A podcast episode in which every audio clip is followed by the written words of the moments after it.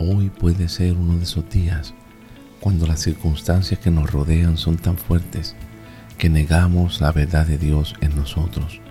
Dios no está ajeno a esa circunstancia. Jesús en Mateo capítulo 10 dijo lo siguiente, pero al que me niegue aquí en la tierra, también yo lo negaré delante de mi Padre en el cielo. Por mucho tiempo yo había pensado que estas palabras eran bien fuertes de parte de Dios. Sin embargo, la palabra negar es la palabra arneumai, que quiere decir contradecir.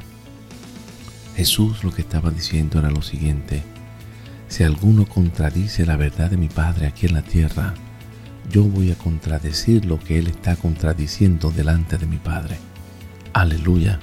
Esto significa que si en algunos momentos nuestras vidas están tan abatidas, están tan dolidas, que negamos la realidad el poder, la presencia de nuestro Dios.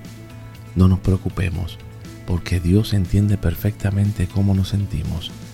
Y Jesús está ahí para decir, yo entiendo cómo tú te sientes. Por eso voy a contradecir tu contradicción delante de mi Padre.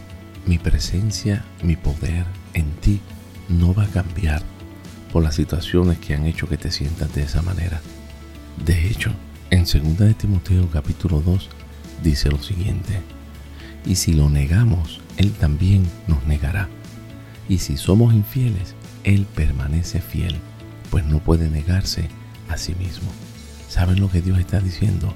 Que si nuestros sentimientos hoy nos hacen contradecir la verdad de Él en nosotros, Él nos va a contradecir, haciéndonos recordar su presencia en nosotros, no importa cómo nos sintamos, porque su fidelidad es para siempre.